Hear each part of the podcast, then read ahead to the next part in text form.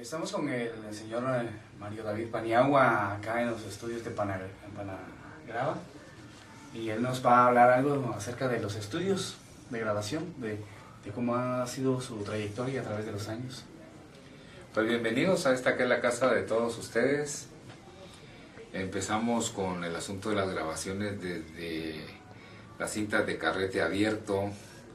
Empezamos de manera análoga, haciendo las cosas casi que con los dedos de las manos. Y hemos visto cómo ha venido evolucionando el asunto este de, las grabaciones de audio. Entonces nos hemos dado cuenta cómo ha venido siendo el proceso desde que iniciamos eh, nuestro trabajo aquí en la radio con las eh, grabadoras de carrete abierto, aún con cassettes y todo eso que se manejaba con cintas magnetofónicas.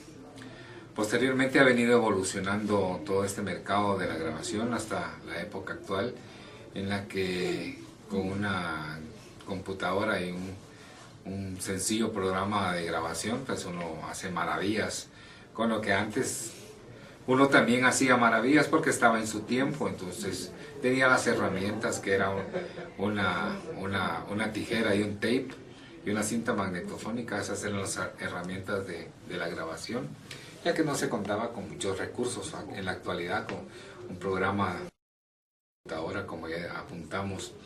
Y esto data de unos 10 años a la fecha que ha proliferado todo este asunto de la computación y los programas.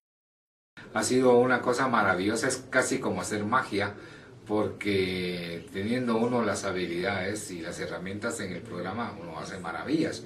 Entonces hemos visto ese caminar a lo largo de casi 50 años en la evolución que ha tenido la, grabación de audio y también el video digital, ¿verdad? que son casi dos cosas que van de la mano. Si, sin video no hay audio y sin audio no hay video, para hacer algo que, que, los sentidos como un largometraje o un cortometraje, cosas por el estilo, son cosas que van de la mano, pero lo que nos, a nosotros nos, nos, uh, nos gusta, nos gusta hacer y nos gusta hacer bien hecho, es el trabajo, trabajo de audio. ¿Cómo ha sentido la transición entre lo análogo a lo digital? Ah, fue duro.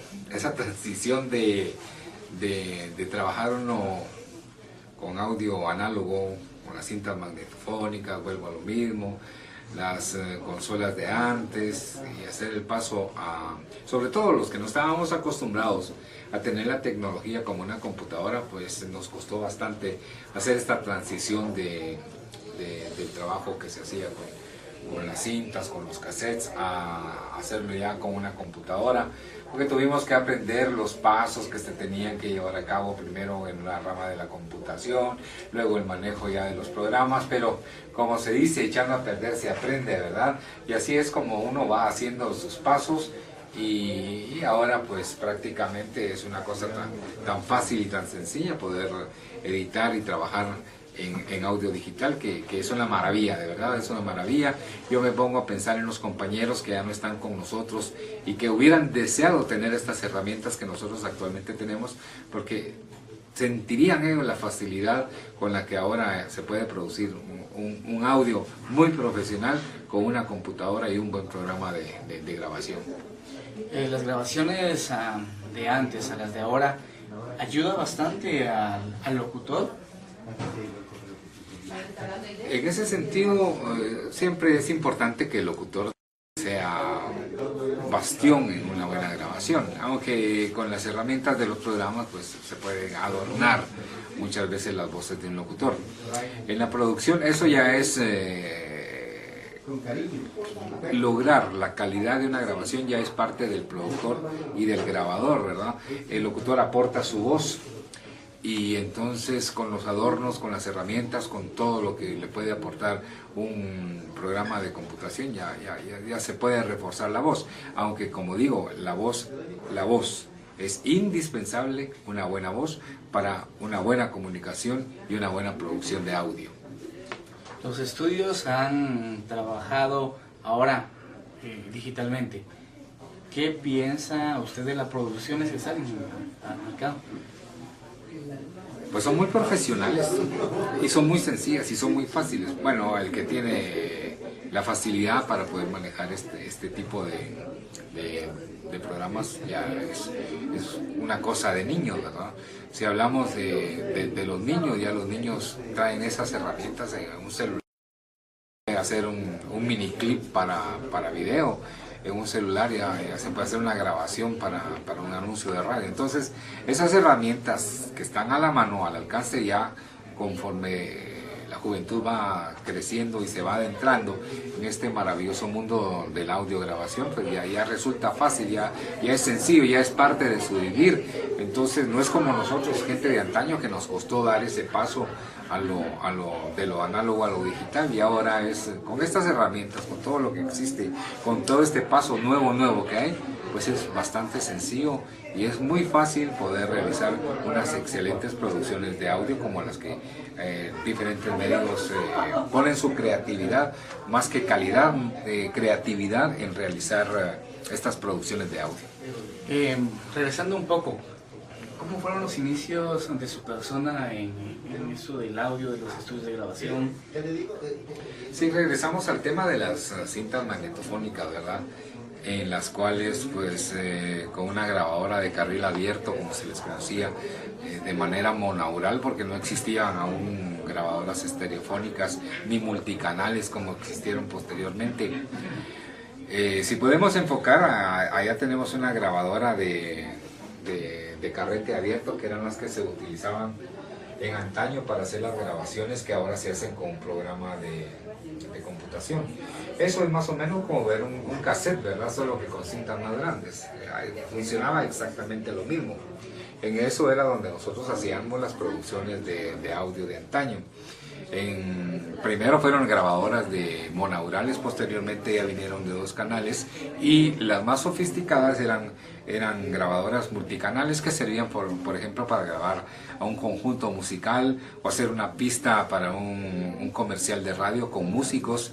Y, y como repito, eh, la creatividad siempre ha sido parte fundamental de las producciones, porque uno puede tener el mejor equipo, pero si no hay creatividad, uno puede arruinar todo ese equipo o toda esa herramienta que uno pueda tener para desarrollar y para poder producir algo bueno. Tenemos creatividad, tenemos experiencia, pero ¿de dónde nació la inquietud de meterse en el ambiente? Bueno, mi familia siempre ha sido gente de radio desde que yo tengo memoria, desde que yo tengo memoria he estado involucrado directamente en, la radio y, y, mi caminar por este, este mundo de la radio pues me ha servido para conocer eh, grandes personalidades que han sido personalidades verdaderas del micrófono, eh, hombres de, la palabra que se usa para expresar una buena comunicación en el micrófono. También he conocido muchísimas personas que trabajaron en agencias de publicidad, en la producción, en la creatividad, en fin. Eh, he estado involucrado en este mundo de, la, comunicación, tanto en radio y televisión como cine, desde, bueno, desde casi que yo tengo memoria y es por eso que aún perdura en mí ese gusto por hacer bien las cosas, sobre todo en la radio. Eh, un mensaje que usted le deje a los que estudiamos lo que es comunicación en estos tiempos. El mensaje que yo les puedo dejar es uno muy importante. Si a ustedes les gustan, hay que hacerlo hasta el final. Y sobre todo, lo que nosotros hacemos tanto en el micrófono, tanto en la cámara, tanto en la producción, es arte, no es trabajo, es arte, porque hablar en un micrófono es el reflejo de una persona que es artista para comunicarse en un micrófono. Lo que se hace en una cámara es un arte. El que está detrás de una cámara también es un artista que está haciendo una producción. Entonces, para mí lo fundamental, lo más exitoso que puede hacer es hacer arte en todo el vaivén de la vida. Hablar en el micrófono, estar en la cámara, estar detrás de la cámara, escribiendo, produciendo, todo es de una manera artística más que laboral. Si lo ponemos, si nos ponemos a pensar en que es un trabajo lo que yo estoy haciendo, se pierde el arte. Entonces, primero es arte lo que yo estoy haciendo y después mi trabajo profesional, todo junto para poder desarrollar y tener una buena actividad en todo lo que es comunicación, escrito, hablado, televisivo, todo. Todo esto es un reflejo de una manera artística como lo tenemos que hacer. Y es lo que yo siempre digo y aconsejo a todos. Jóvenes, lo que nosotros, me considero joven, lo que nosotros tenemos que representar y reflejar es que es un arte lo que estamos haciendo para comunicarnos con ustedes, para que se sirvamos de ejemplo a otras generaciones o a otras personas que quieran tomar parte de lo que uno está haciendo para poder desarrollar eso que es lo que tanto nos apasiona como lo es la comunicación.